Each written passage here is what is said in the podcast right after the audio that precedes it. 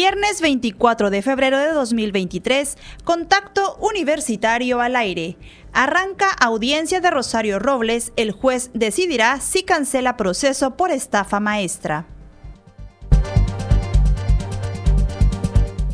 Profesora investigadora de la Facultad de Medicina de la UADI, participó en el primer workshop organizado por la Organización de las Naciones Unidas en Suiza. Platicaremos con el maestro Edgar Santiago Pacheco sobre la historia de la Universidad Autónoma de Yucatán en el marco de su 101 aniversario. Y como cada viernes, Luciana Chanos preparó la cápsula de 101 años de la UADI. Con esta y más información, arrancamos Contacto Universitario.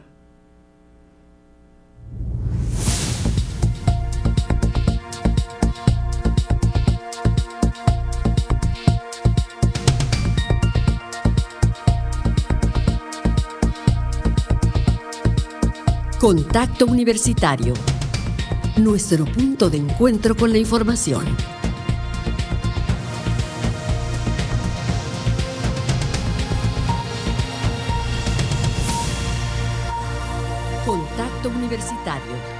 Muy buenas tardes. Hoy viernes 24 de febrero celebramos el Día de la Bandera, Orgullo Nacional y de Libertad de nuestro país. Y es así como damos inicio a una emisión más de Contacto Universitario, transmitiendo desde Radio Universidad.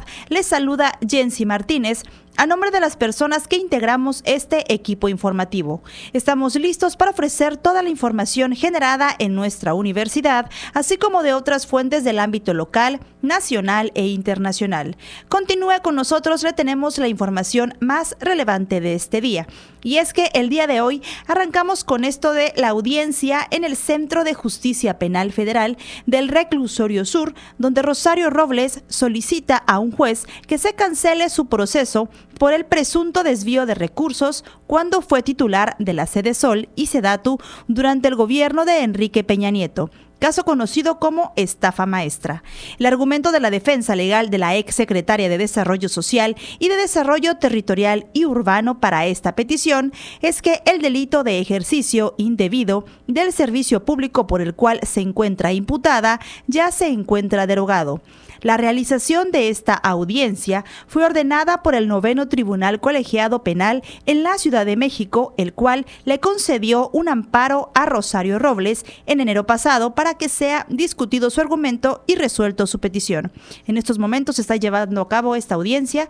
Esperamos, esperemos cuál será la resolución de este caso y en qué termina esta audiencia. Mientras tanto, el empleo del secretario ejecutivo del Consejo General del INE, Edmundo Jacobo, quien es el brazo derecho del consejero presidente Lorenzo Córdoba, pero también el de decenas de trabajadores electorales en todo el país, tiene las horas contadas. Tras la aprobación del llamado Plan B y a la espera de que en cualquier momento el presidente Andrés Manuel López Obrador ordene su publicación en el diario oficial de la Federación, empleados del sistema electoral de todo el país se quedarán desempleados por el recorte de estructura que ordena la reforma electoral. Edmundo Jacobo tiene 15 años en el mismo puesto, pasando la transición del Instituto Federal Electoral al Instituto Nacional Electoral en medio de críticas e incluso con el voto en contra de tres consejerías, en 2020 fue reelecto por un nuevo periodo de seis años impulsado por Córdoba Vianello, al ser su más cercano colaborador, pero además por la relevancia que conlleva la experiencia y el manejo del instituto del 2008 a la fecha. El plan B centró, un, centró uno de sus dardos no hacia su cargo, sino a él directamente, pues ordena que el día después de que la reforma se publique, deberá cesar inmediatamente sus funciones y a más tardar en mayo, el Consejo General del INE debe nombrar a un nuevo consejero para el periodo 2023-2029.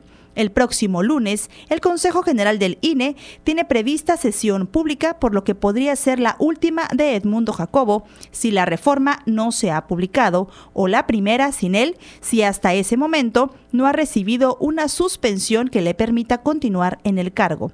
Pero como el secretario ejecutivo, decenas de funcionarios en todo el país, que son quienes están en campo y los verdaderos responsables de organizar las elecciones, viven en incertidumbre de perder sus empleos. Y a raíz de todo esto que está sucediendo con el Plan B, el domingo se realizará una marcha en defensa del Instituto Nacional Electoral, donde se espera la participación de la ciudadanía en más de 100 ciudades.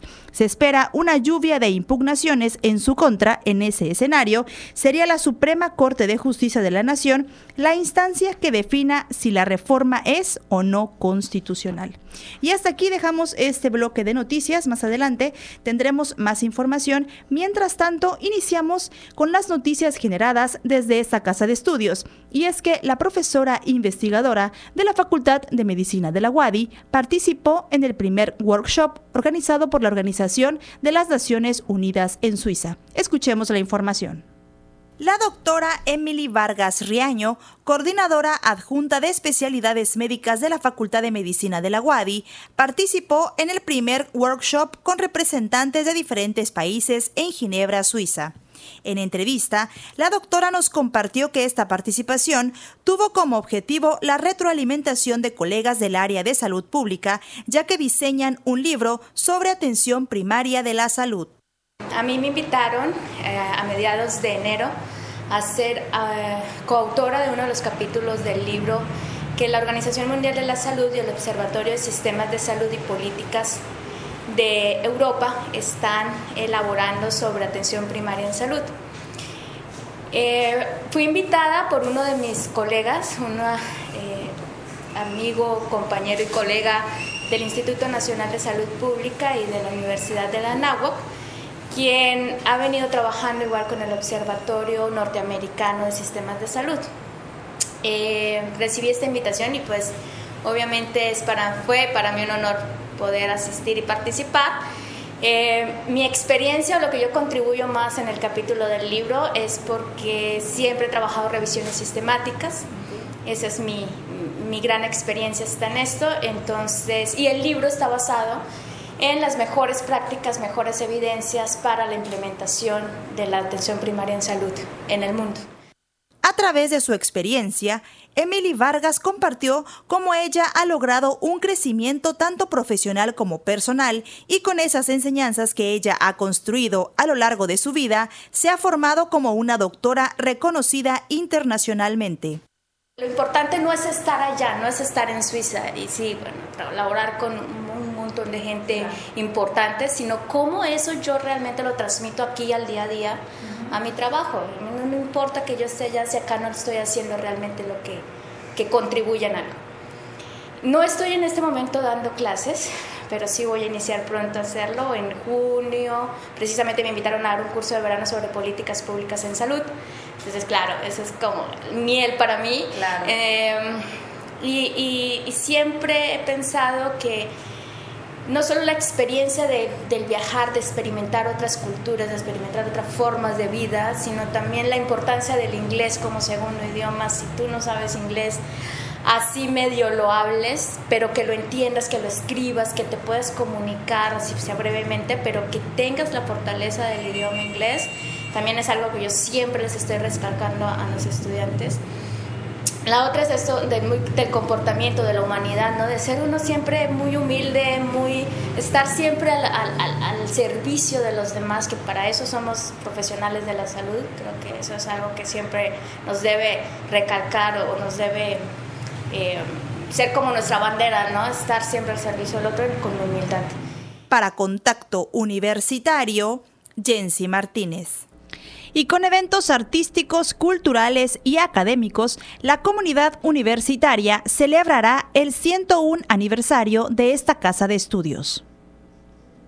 Este 25 de febrero, la Universidad Autónoma de Yucatán celebra su 101 aniversario. Para ello, se ha preparado una amplia cartelera artística, cultural y académica para la comunidad universitaria y público en general. Como parte de este, el Ballet Folclórico de la UADI se presentará en el Centro Cultural Universitario. Su director, Carlos Acereto, recordó que este 2023 la agrupación celebra 40 años de su creación. Al debut, que es el 25 de febrero del 83, en la cancha de básquetbol, la cancha central que existía en la parte posterior de la hora Centro Cultural Universitario. Eh, fue una noche histórica porque logramos conjuntar muchos artistas. Estaba el coro de la preparatoria número uno, estaba el dueto Los Magaña, la orquesta típica Yucalpetén, la orquesta jaranera de la Secretaría de Seguridad Pública y el ballet folclórico. Fueron mil asistentes en una noche histórica. Y a partir de ahí, pues fue como un parteaguas realmente del movimiento dancístico en nuestro estado con esta agrupación. Recordó que por el ballet han pasado más de 1.200 personas, profesionistas de diversas carreras, además de que han logrado presentaciones en lugares como Cuba, Puerto Rico, Venezuela, Estados Unidos, Suecia, Dinamarca, Holanda, Alemania, Francia e Italia somos de alguna manera embajadores de nuestra cultura, tanto regional como nacional. Y pues por la vocación misma de nuestro estado turísticamente hablando. Eso nos ha permitido viajar mucho para eh, llevar el mensaje del folclore eh, regional y de que conozcan nuestras tradiciones. El Ballet Folclórico de la Wadi se presentará este sábado 25 de febrero como parte del programa de aniversario en el patio central del Centro Cultural Universitario en punto de las 20 horas. La entrada es gratuita. Para conocer el programa completo sobre esta y otras actividades a realizarse con motivo del 101 aniversario de la universidad, pueden visitar la página www.wadi.mx. Para Contacto Universitario, Karen Clemente. Y entre otras noticias, mañana inicia la Feria de Profesiones a partir de las 10 de la mañana. Karen Clemente nos tiene los detalles. Este sábado 25 de febrero, la Feria de Profesiones, organizada por la Universidad Autónoma de Yucatán y el Gobierno del Estado, abre sus puertas para que todos los estudiantes de bachillerato conozcan la oferta educativa para nivel licenciatura que tienen esta casa de estudios y otras instituciones. Ramón Esperón Hernández, coordinador general del sistema de licenciatura de la UADI, detalló que los interesados en conocer de cerca los programas podrán acudir al Salón Ekbalam del Centro de Convenciones Yucatán Siglo XXI de 10 de la mañana a 6 de la tarde este sábado 25 y domingo 26 de febrero. Con una oferta prácticamente de todas las instituciones educativas, tanto públicas como privadas, con toda su oferta de licenciatura. Yo creo que va a ser un evento muy, muy importante, muy atractivo para todas las personas que están buscando en este momento una opción profesional, eh, ya sea eh, presencial o en línea también. ¿eh? Entonces, creo que es, es una oportunidad muy buena para todas las personas que andan buscando una opción profesional. En esta feria, recordó, habrá un módulo para la carga de fotografía para aquellos jóvenes que se encuentran en el proceso de ingreso de la UADI, además de sesiones para la aplicación de un test vocacional. Aunado a esto, Esperón Hernández indicó que también se tendrá una serie de actividades virtuales que se llevarán a cabo del 27 de febrero al 2 de marzo, donde habrá diversas pláticas y talleres impartidas tanto por docentes de la UADI como de otras instituciones va a ser una oferta muy amplia de muchísimas opciones y la verdad es que como decía hace un rato, en vez de estar yendo de lugar de escuela en escuela a preguntar, pues ahí van a tener a todos juntos para realmente tener toda la información necesaria y que encuentren la opción que a cada quien le parezca adecuada para su formación profesional. Para más información, pueden consultar la página www.feriadeprofesiones.wadi.mx. Para Contacto Universitario, Karen Clemente. Y entre otras noticias, se realizó la conferencia Milpa y Turismo Comunitario Biocultural en el contexto del Tren Maya, impartida por la investigadora de la Dirección de Patrimonio Cultural de la Secretaría de la Cultura y las Artes, Silvia Terán Contreras. El proyecto del tren Maya podría ser una oportunidad para las comunidades mayas a través de la instalación de una red de museos bioculturales que fortalezcan y rehabiliten la milpa, la cultura y naturaleza, apuntó la investigadora de la Dirección de Patrimonio Cultural de la Secretaría de la Cultura y las Artes, Silvia Terán Contreras. Durante la conferencia Milpa y Turismo Comunitario Biocultural en el contexto del tren Maya, realizada en la Facultad de Economía de la Universidad Autónoma de Yucatán, la experta señaló algunos de los puntos esenciales para entender cómo el tren Maya podría representar una oportunidad para las comunidades y la fortaleza de la milpa. Nosotros consideramos que sí, que esto es posible. Sí y solo sí, las comunidades mayas asumen la responsabilidad de su desarrollo comunitario apropiándose del proyecto Tren Maya con base en el sistema agroalimentario de la misma Maya y su cultura ancestral y actual para impulsar el turismo comunitario busca. En el marco del seminario permanente Cambio Económico, Desarrollo y Sustentabilidad, Milpa Maya, Cambio Climático y Autoabasto Familiar, Estado del Arte e Investigación en Desarrollo, Terán Contreras consideró que es posible utilizar el proyecto Tren Maya, estableciendo una red de museos bioculturales. Entonces, nosotros lo que pensamos es estableciendo una red de museos culturales con sitios claves en las estaciones del tren, donde va a pasar el tren Maya, y museos bioculturales en las comunidades bajo el área de las estaciones. Cada estación tendría una área de influencia en la cual se establecen museos comunitarios. En estos museos, dijo, se exhibirían objetos que reflejen la riqueza cultural y serían un espacio de análisis de los problemas relacionados con la pérdida de la cultura regional y comunitaria. Por último, comentó que presentar la problemática comunitaria a través de los objetos que representan favorece la reflexión participativa e intercultural de propuestas comunitarias de desarrollo en las propias comunidades y con los visitantes locales, nacionales e internacionales. Se trata de una propuesta que permitiría dirigir y administrar los recursos humanos, culturales y naturales armónicamente. Con información de Clarisa Carrillo para Contacto Universitario, Karen Clemente y el voluntariado de la Universidad Autónoma de Yucatán invita a estudiantes de diferentes licenciaturas a participar en actividades que se realizarán en comunidades del Estado. El programa institucional de voluntariado WADI tiene preparadas distintas actividades donde podrán participar estudiantes de carreras como médico cirujano, nutrición, rehabilitación, cirujano dentista, por mencionar algunos. El responsable de este programa, Javier Ken Puerto, explicó que la próxima actividad que se tiene agendada será el próximo 6 de marzo y se denomina Proyecto Yucatán 2023.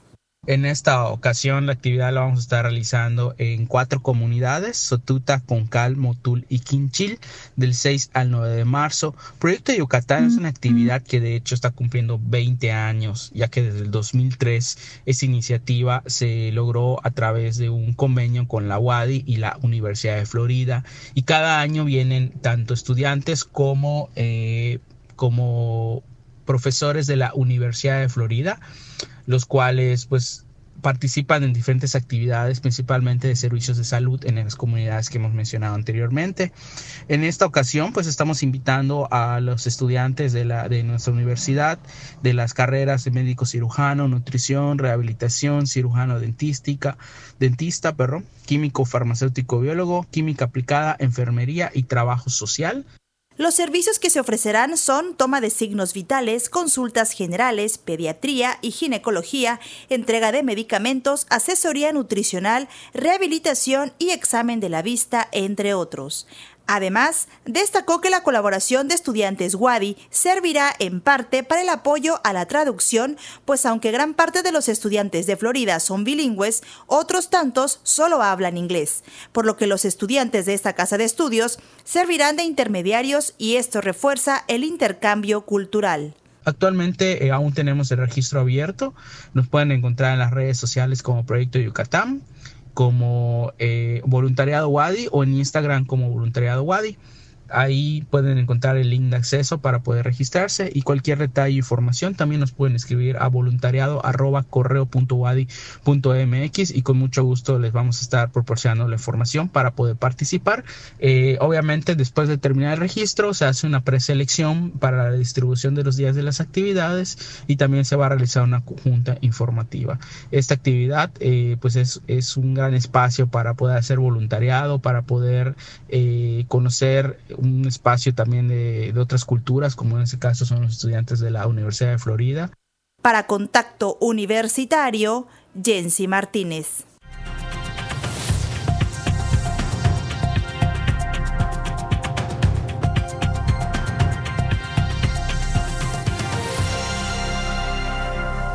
Continuamos en contacto universitario a través de las frecuencias de Radio Universidad y saludamos a quienes se suman desde los espacios digitales de la universidad.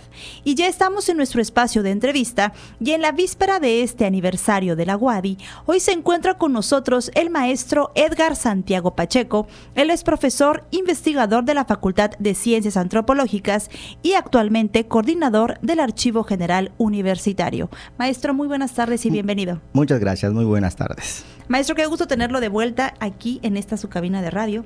Y más cuando conversaremos sobre el 101 aniversario de la universidad, cómo ha sido este proceso desde sus inicios hasta la fecha y sobre el contexto y la forma en que se vivió la fundación de la Universidad Nacional del Sureste, cómo se fue poniendo en marcha y para ello en términos generales, cómo era el contexto nacional a principios de 1920. Estamos hablando de un país que está saliendo de una etapa revolucionaria. 1922, todavía las luchas entre los grupos políticos armados en el país existían.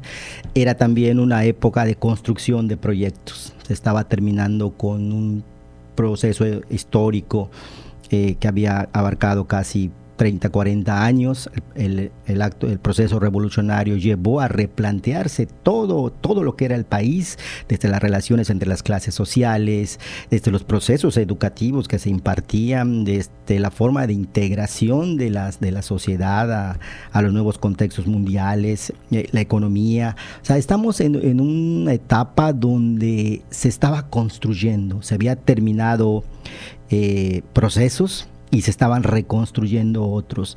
Eh, Yucatán obviamente estaba inmerso en este proceso a través de pues la lucha de facciones políticas, pero también había gente visionaria que estaba construyendo nuevos proyectos, proyectos educativos, como es el caso de Vasconcelos, que ya se habían considerado fundar universidades eh, en todo el país, al menos tres, y entre ellas consideró una en el sureste, aunque esta, esta idea ya había sido discutida un par de años antes por eh, visionarios también eh, yucatecos, como es el caso de Héctor Victoria, por ejemplo, y en su momento incluso Felipe Carrillo Puerto, antes de ser gobernador, había impulsado esta, esta idea de una universidad yucateca, de una universidad en Yucatán, que recibió en su momento el nombre de Universidad Nacional del Sureste al momento de la, de la fundación. Y dentro de esto había habían personajes en Yucatán que veían este aspecto de la educación como algo fundamental, necesario para el avance del Estado. No podemos olvidar, por supuesto, a Ursáis Rodríguez, nuestro primer rector, pero sobre todo a, esta, a estos grupos de gentes que lo acompañaban políticos que permitieron o que impulsaron esta universidad y gente muy preparada intelectualmente que trabajó alrededor del proyecto de universidad. Eh, no, no, olvidemos, por ejemplo, que después del decreto emitido el primero de marzo inician las actividades eh, con las viejas escuelas especiales que se llamaban, como era la de medicina, la de jurisprudencia, la escuela normal, eh, la de bellas artes, o sea, se empezó a por dar de unidades independientes sueltas hasta cierta medida, una, un nuevo organismo, un organismo que pretendía el servir a las grandes masas sociales que habían manifestado a través de la revolución sus deseos de nuevos panoramas, de mejora, de llegar a lugares que les permitieran mejores niveles de vida, mejores expectativas sociales. Y creo que esto es lo que se encuentra alrededor de la fundación de nuestra universidad, esta idea de poder abarcar nuevos espacios, esta idea de ser inclusiva e incluyente y esta idea de una universidad autónoma, o sea, que pudiera rendirle cuentas a la sociedad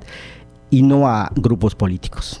Maestro, usted bien comenta que eh, justo en Yucatán, eh, ¿cómo era, eh, cómo describiría la vida cotidiana en la sociedad meridiana, meridiana al momento de esta creación de la universidad, cómo se comportaba la sociedad, cuál era el, manejo en ese momento. Era una sociedad sin lugar a dudas conservadora, con gran capital económico, pero desigual, desigual en gran medida, así como había grupos sociales con elevado estatus y con un alto nivel de vida, de vida había eh, grandes grupos de la sociedad que tenían muchas carencias y se encontraban ante un panorama donde la revolución les había mostrado estas carencias, el no control de la tierra, la explotación de la mano de obra y, en contraste con una ciudad que era muy bella, con grandes construcciones, con una vida cultural bastante activa, con una mirada incluso de la ciudad y de ciertas clases al extranjero, en especial a,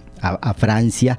O sea, estábamos así como que una sociedad que abría los ojos y veía que era desigual.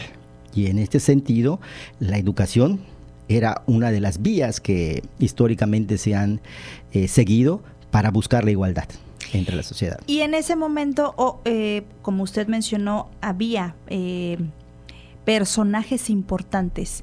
¿Quién acompañaba en ese momento al fundador de ahora la Universidad Autónoma de Yucatán?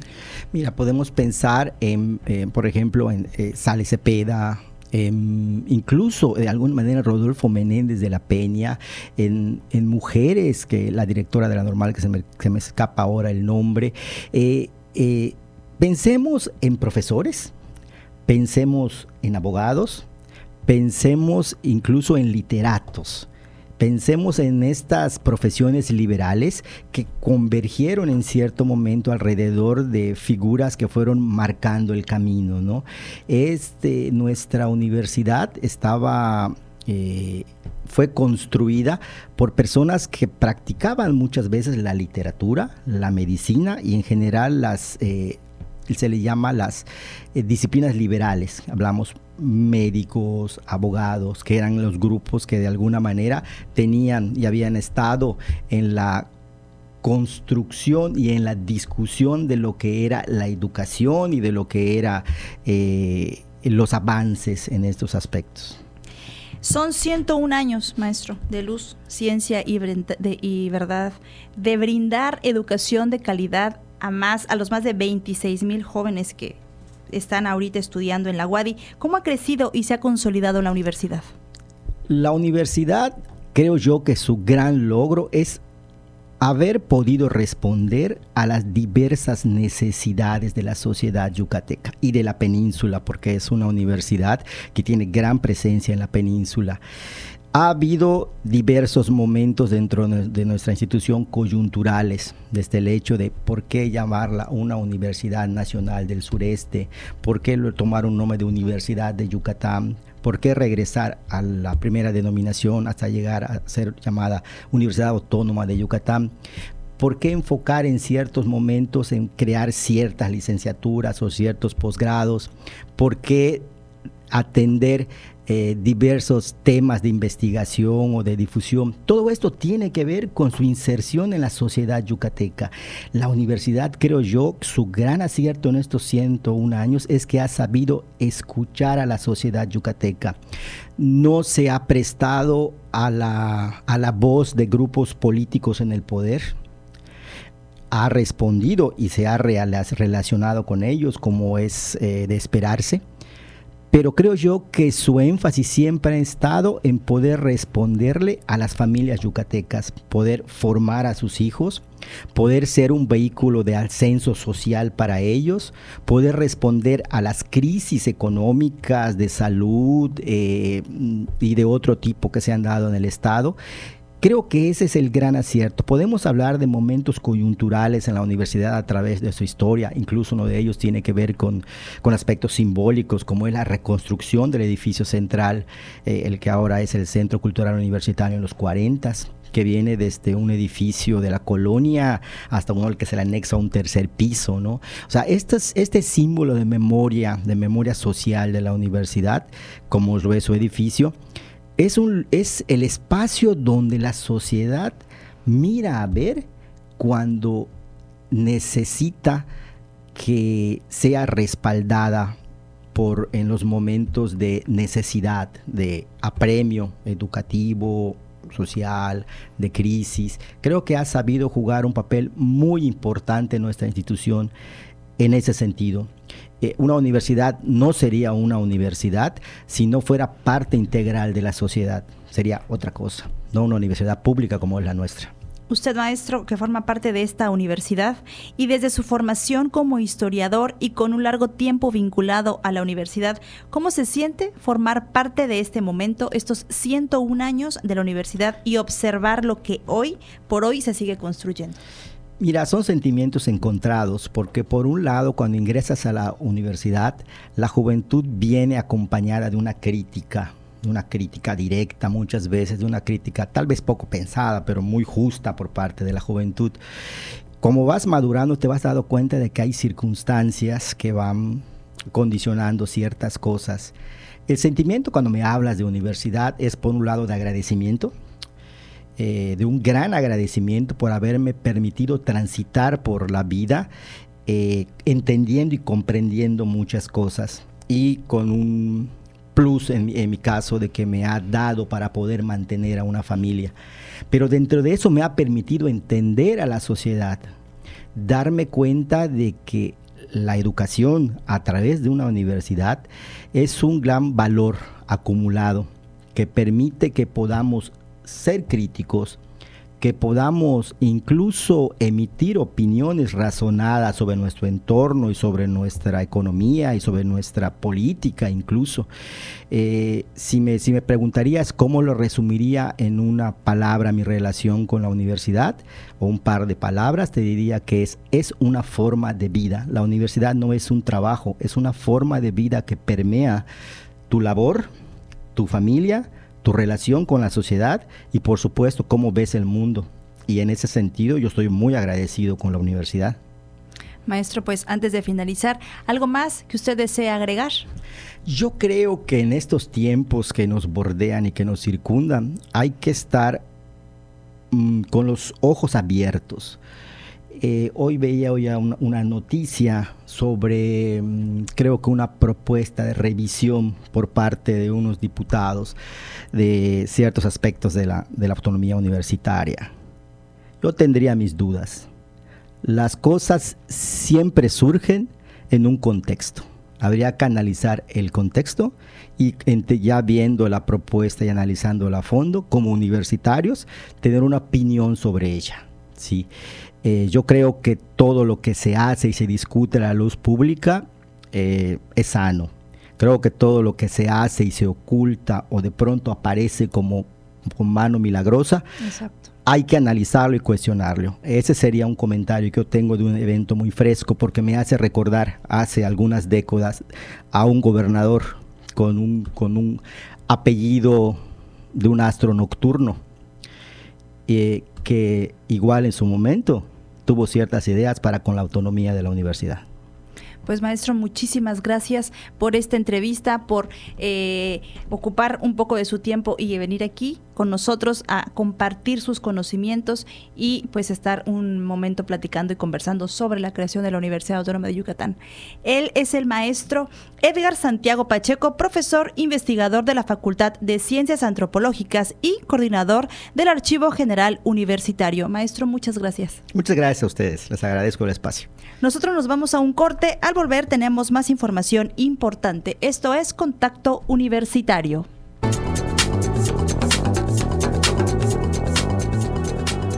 El Comité Institucional para la Atención de Fenómenos Meteorológicos Extremos de la UADI informa que este viernes 24 de febrero tenemos clima caluroso con cielo despejado. La máxima temperatura estará en 37 grados Celsius y la mínima será de 18 grados en el amanecer de mañana sábado. En la ciudad de Mérida, centro y oeste, la temperatura máxima será de 37 grados y la mínima de 21. En la costa se esperan temperaturas máximas de 31 grados y mínimas de 22, con cielo despejado y viento. En el sur y sureste del estado, la temperatura más alta será de 34 grados y las mínimas de 18. El cielo estará mayormente despejado. En el este y noreste de Yucatán tendrán como máximo 35 grados y una temperatura mínima de 19. Para Contacto Universitario, Elena Pasos.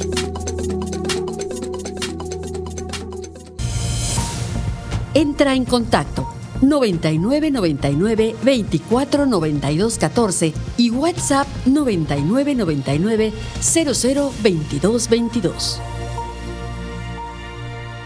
Y ya estamos de vuelta en este su noticiero Contacto Universitario. Son las 14 con 36 minutos y continuamos con más información. Más adelante, como les comenté desde un principio, tendremos la cápsula de los 101 años de la UADI que nos preparó Luciana Chan. Mientras tanto, entre otras eh, noticias de carácter nacional, el presidente Andrés Manuel López Obrador atribuyó la violencia que azota Zacatecas a la herencia que dejaron Genaro García Luna y sus jefes en México al dejar crecer a las bandas criminales e incluso promover el contubernio de estas con el gobierno hasta instaurar un narcoestado. En la mañanera desde Palacio Nacional, el presidente aseguró que su gobierno está haciendo todo lo que le corresponde para garantizar la paz en esa entidad y en todo el país. Estas declaraciones se dan a raíz de que el miércoles pasado la comunidad universitaria de Zacatecas tomó las calles del centro histórico de la capital para exigir a las autoridades frenar la violencia. Estudiantes y docentes se manifestaron contra el clima de inseguridad que limita la vida de la población. Tienen derecho a hacerlo, hay que garantizar la libertad de manifestación y e informarles que estamos haciendo todo lo que nos corresponde, todo para garantizar la paz en Zacatecas y en todo el país. Todos los días desde las 6 de la mañana estamos atendiendo. Esto respondió el presidente en la mañanera. Dijo que su gobierno tiene la ventaja de que no se permita más la asociación delictuosa entre autoridades y bandas, pero además se están atendiendo las causas que generan la violencia provocada por el abandono de los gobiernos anteriores. Hasta aquí les dejo este bloque de noticias y ahora nos vamos con la información local en voz de Elena Pasos.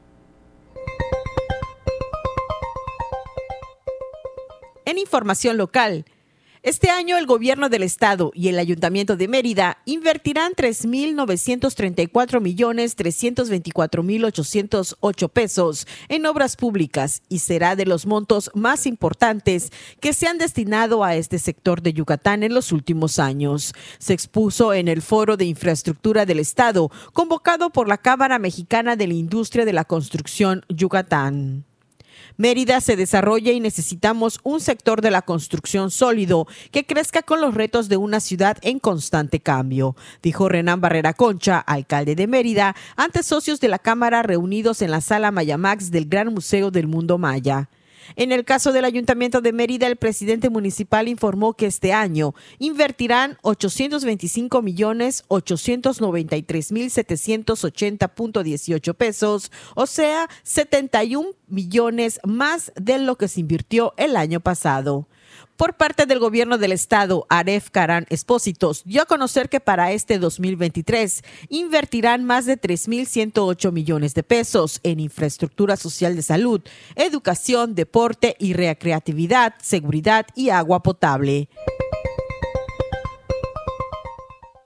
A partir del 1 de marzo se implementará el operativo de la temporada fuerte de incendios, que abarca los meses de marzo, abril y mayo, que es cuando se registra intenso calor y escasez de lluvias. Por lo que las autoridades de protección civil llaman a la población a prevenir incendios forestales, evitando quemar basura al aire libre y no arrojando cigarros encendidos ni objetos de vidrio a la vera de las carreteras. También pide a productores que en la temporada en que realizan quemas agrícolas notifiquen a la autoridad municipal sobre la quema que realizarán para que se lleve a cabo de manera controlada, tal como disponen los procedimientos oficiales de la Secretaría de Desarrollo Rural del Estado.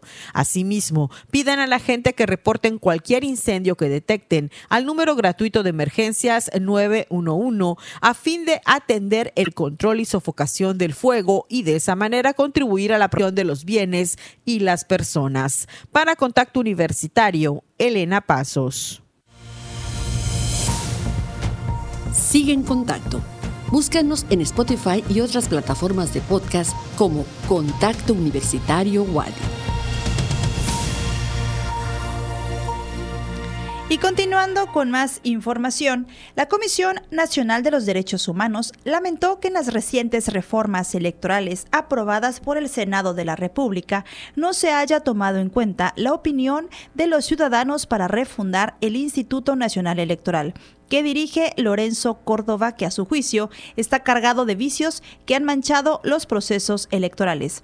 Las reformas han sido objeto de un debate en las cúpulas políticas y entre el sector de opinadores, pero lamentablemente ha dejado fuera del mismo a la gran mayoría ciudadana que de distintas maneras se han expresado en favor de una refundación del organismo electoral, de reducir su aparato burocrático y su presupuesto, sobre todo el destinado a sueldos excesivos y prestaciones, así como de mejorar el desempeño de sus funcionarios sin afectar sus funciones y sin violentar a la vez a la Ley Federal de Austeridad Republicana. Sin embargo, en un pronunciamiento, el organismo que encabeza Rosario Piedra señaló que la reforma a diversas leyes en materia electoral propone cambios relevantes vinculados con la estructura del Instituto Nacional Electoral con el objeto de de acuerdo a los nuevos tiempos, así como en las reglas que regularán su organización, funcionamiento y control, además de introducir, en términos generales,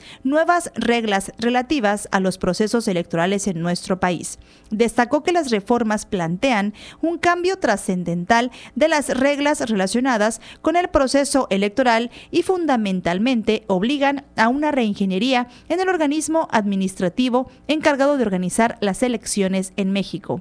Además, aseguró que se requiere de un árbitro electoral imparcial, austero, transparente, eficaz y honesto, es base de una auténtica democracia misma que es imperiosa para el pleno ejercicio de todos los derechos humanos.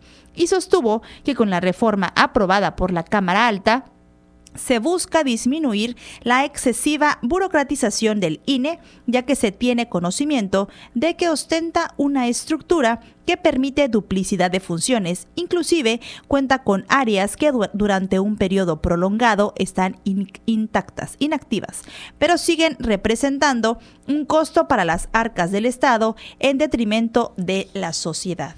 Pues esto lo platica y lo dice Rosario Piedra, que pues, dio su punto de vista a partir del plan B que fue aprobado. Y da, seguimos de qué hablar. Hace unas semanas, igual comentamos sobre este reto clonazepam que sigue dando de qué hablar y es que la Secretaría de Seguridad Ciudadana de la Ciudad de México dio a conocer que cuatro alumnos de la secundaria diurna número 4 Moisés Sáenz, ubicada en la colonia Santa María de la Ribera, alcaldía de Cuauhtémoc, fueron llevados a un hospital después de que se intoxicaron por consumir clonazepam. La dependencia capitalina dio a conocer que recibió una alerta por la posible intoxicación de jóvenes estudiantes dentro de dicho colegio, el cual aplicó los protocolos correspondientes y se realizó la activación del seguro de bienestar educativo del gobierno de la Ciudad de México. En una tarjeta informativa detalló que los paramédicos del Escuadrón de Rescate y Urgencias Médicas y de Protección Civil acudieron de inmediato al lugar donde atendieron a tres alumnas y un alumno a quienes diagnosticaron con posible intoxicación por el consumo de un medicamento controlado. De manera preventiva, los menores fueron llevados a un hospital para recibir atención médica especializada. Ante este tipo de situaciones, la Secretaría de Seguridad Ciudadana reiteró su compromiso de trabajar en coordinación con las autoridades de la Secretaría de Educación Pública para brindar una mejor atención a las comunidades escolares y proteger a las y los menores que habitan en la Ciudad de México. El reto Clonazepam, el cual se ha popularizado entre estudiantes de secundaria y preparatoria en México, consiste en consumir dicho fármaco controlado que genera efectos intensos e induce al sueño y tratar de estar despierto. El último que se duerma es el ganador. Y sigue este reto dando de qué hablar, así que nosotros, padres de familia, estemos informados y platiquemos con nuestros adolescentes, pues estar al pendientes de qué es lo que ven en el teléfono, en internet. Ya ahorita no hay filtros y sus malas influencias y que lo que llaman ellos juego, pues la verdad puede terminar en una tragedia. Nosotros seguimos con más información y es momento de escuchar la información internacional en voz de Elena Pasos.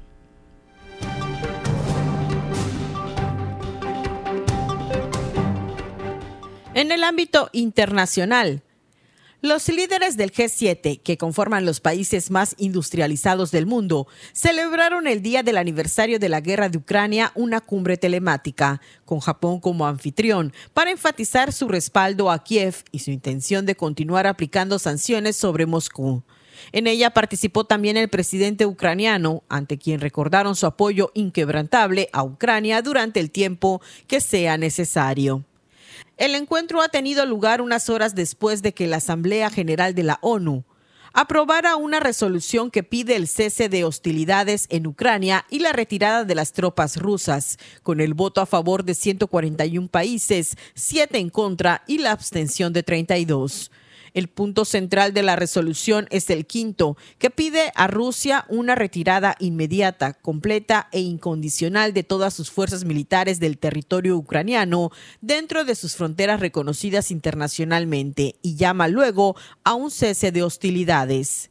Los líderes de Japón, Alemania, Francia, Italia, Reino Unido, Canadá y Estados Unidos expresaron su unidad para que el presidente de Rusia, Vladimir Putin, y otros responsables rusos rindan cuentas ante la justicia por la guerra en Ucrania.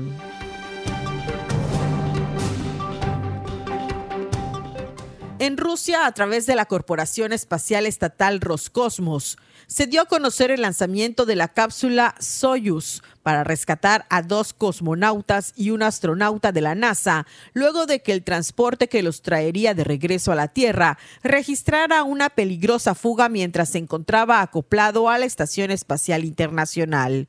En tanto la nueva cápsula Soyuz no llegue, el plan de emergencia indica que Rubio debe pasar a una cápsula de tripulación de SpaceX que se encuentra acoplada a la estación espacial. Se da a conocer que la cápsula Soyuz dañada volverá a la Tierra sin tripulación a finales de marzo para que los ingenieros puedan examinarla.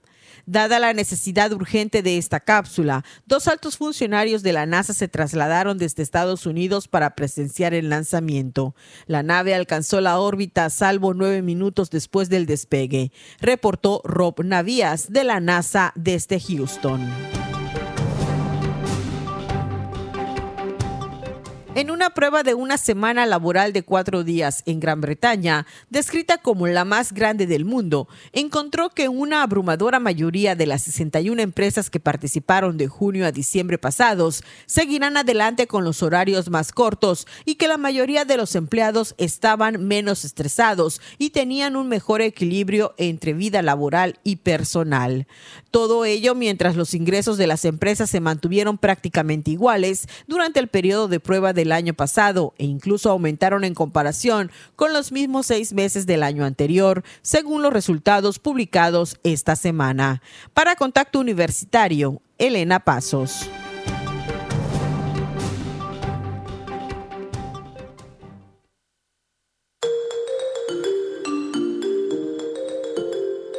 Tal amigos? Les platicamos que la Universidad Autónoma de Yucatán está de manteles largos con la celebración de su aniversario número 101 y por tal motivo les han preparado actividades académicas y culturales para que celebre con nosotros. El sábado 25 de febrero a las 9 horas se llevará a cabo la ofrenda floral a Felipe Carrillo Puerto y seguidamente se realizará la sesión extraordinaria del Consejo Universitario esto en el Auditorio Salvador Rodríguez Loza de la Facultad de Ciencias Antropológicas. El mismo sábado 25 de febrero, a las 20 horas, el Ballet Folclórico de la UADI celebra su 40 aniversario en el patio del edificio central del Centro Cultural Universitario, ubicado en la calle 60 con 57 del centro. Ven a convivir con tu familia el 26 de febrero a la carrera y caminata que se llevará a cabo en el Paseo de Montejo. La cita es a las 6.30 de la mañana. El lunes 27 de febrero, a partir de las 9 de la mañana, se presentará la mesa panel Literatura Yucateca, Letras en Resistencia, como parte de las actividades de la licenciatura en literatura. El evento se llevará a cabo en la Facultad de Ciencias Antropológicas en el Auditorio Salvador Rodríguez Loza. Más tarde, en la escuela preparatoria número 2 se llevará a cabo la mesa entre alumnos y maestros. Experiencia en la Prepa 2. La cita es a las 11.30 de la mañana. El campus de arquitectura, hábitat, arte y diseño será sede del concierto de orquesta de cuerdas de la UADI. No te lo pierdas en punto de las 19 horas y la Orquesta Jaranera de la UADI platicará sobre el rescate y revalorización de la cultura yucateca a través de la música. Este evento será en el auditorio de la Facultad de Economía a las 9.30 de la mañana. Estas y más actividades podrás encontrar en el programa que se estará compartiendo en la página wadi.mx y por Facebook en la Universidad Autónoma de Yucatán. No se pierdan nuestra próxima entrega. Comunicación digital, audiovisual e identidad. Comenté al inicio del programa, Luciana Chan nos preparó una cápsula sobre el 101 aniversario de nuestra casa de estudios a vísperas de esta efeméride. Escuchemos.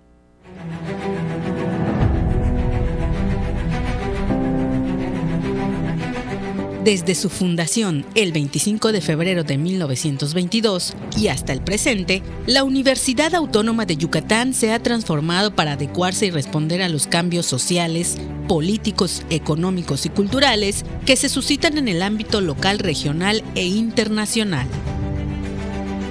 En 101 años de historia, las transformaciones han permitido cumplir con los principales objetivos y la razón de ser de nuestra institución educativa la universidad es dinámica y se adecúa para cumplir con su misión, ser una institución pública de educación media superior y superior que promueve oportunidades de aprendizaje para todas y todos a través de la educación humanista pertinente y de calidad.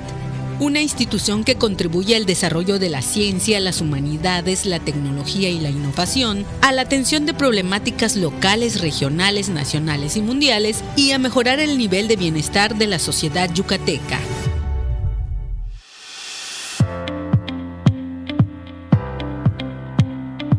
Este año 2023, la UADI abre su segunda centuria con una administración renovada que plantea entre sus principales metas el desarrollo de la educación complementada con las herramientas de tecnologías de información y comunicación. Se visualiza también afianzar su posicionamiento como institución de nivel mundial y con la mejora de todos sus procesos, situar a nuestra casa de estudios como una de las mejores en el escenario regional.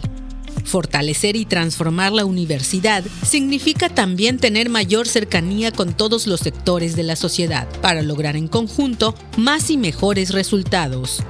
La razón de ser de nuestra institución son los estudiantes y con ellos la sociedad en general. Generando conocimiento y poniéndolo al servicio de la comunidad, la UADI retribuye la confianza y el respaldo que ha marcado nuestra historia. En este aniversario 101 de la Universidad Autónoma de Yucatán, retomamos la invitación hecha por el rector Carlos Estrada Pinto al inicio de su gestión. Con orgullo y pasión, hagamos que en cada momento prevalezca la luz, la ciencia y la verdad. Radio Universidad, tu alternativa.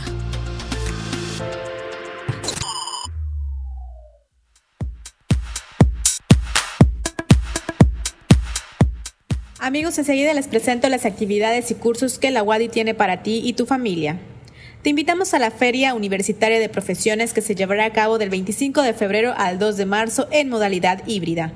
El 25 y 26 te esperamos en los stands presenciales en el Salón Ekbalam del Centro de Convenciones Yucatán Siglo XXI de 10 a 18 horas y del 27 de febrero al 2 de marzo, te invitamos a estar pendiente de las pláticas virtuales a través de Facebook institucional y Zoom.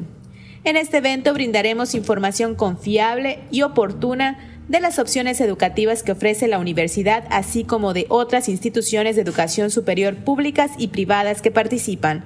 Si quieres más información, puedes escribir un correo a feriaprofesiones.correo.wadi.mx. Les esperamos.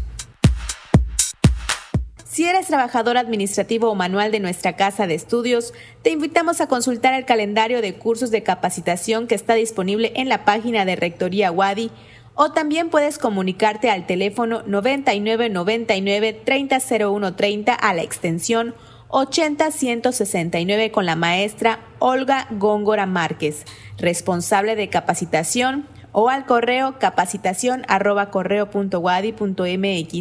de lunes a viernes en horario de 8 a 15 horas. Te invitamos a participar en el curso El ABC para pagar tus impuestos, en el que podrás conocer tus obligaciones contables y fiscales, así como el procedimiento para la organización de los documentos contables. Si quieres más información, puedes escribir un correo a educontinua.fca.correo.wadi.mx. La Bolsa de Trabajo de la Universidad Autónoma de Yucatán es una herramienta de búsqueda de empleo en línea para apoyar a estudiantes egresados y empresas en proceso de inserción laboral. Accede a www.bolsadetrabajo.wadi.mx. Esto ha sido lo más relevante de la agenda universitaria. Mi nombre es Fabiola Herrera Contreras, Comunicación Digital, Audiovisual e Identidad.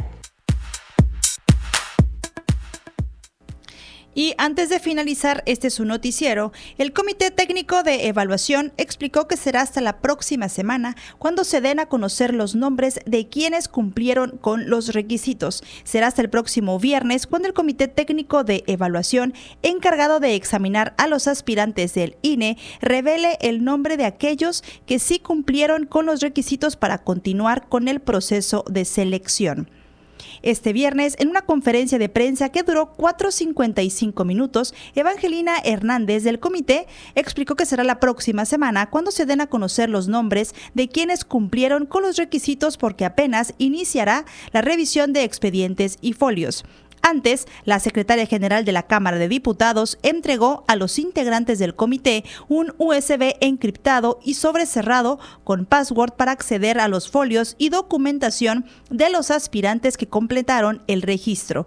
Luego de que concluyó la etapa de registro este jueves, Graciela Báez, secretaria general de la Cámara de Diputados, entregó la documentación y explicó que de acuerdo con los registros en línea, se inscribieron 1.128 personas de las cuales solo 664 concluyeron con el trámite. De estos, 204 fueron mujeres y 460 hombres.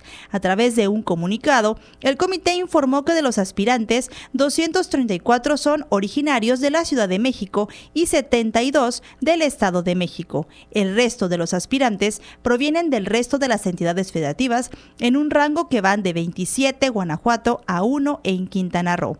Además, se concentra el mayor número de registro con 182. La mayoría de las personas candidatas tienen entre 40 y 50 años de edad. Además, el 28 de febrero, a través de un acuerdo del Comité Técnico de Evaluación, emitirán prevenciones a las personas aspirantes a entregar algún documento.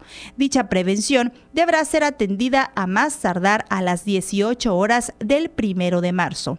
Luego de la prevención, el Comité Técnico de Evaluación publicará el viernes 3 de marzo la lista definitiva de aspirantes que con su base en su documento, en su documentación cumplieron los requisitos constitucionales y legales y pasa a la fase de evaluación de conocimientos en las materias constitucional, gubernamental, electoral y derechos humanos.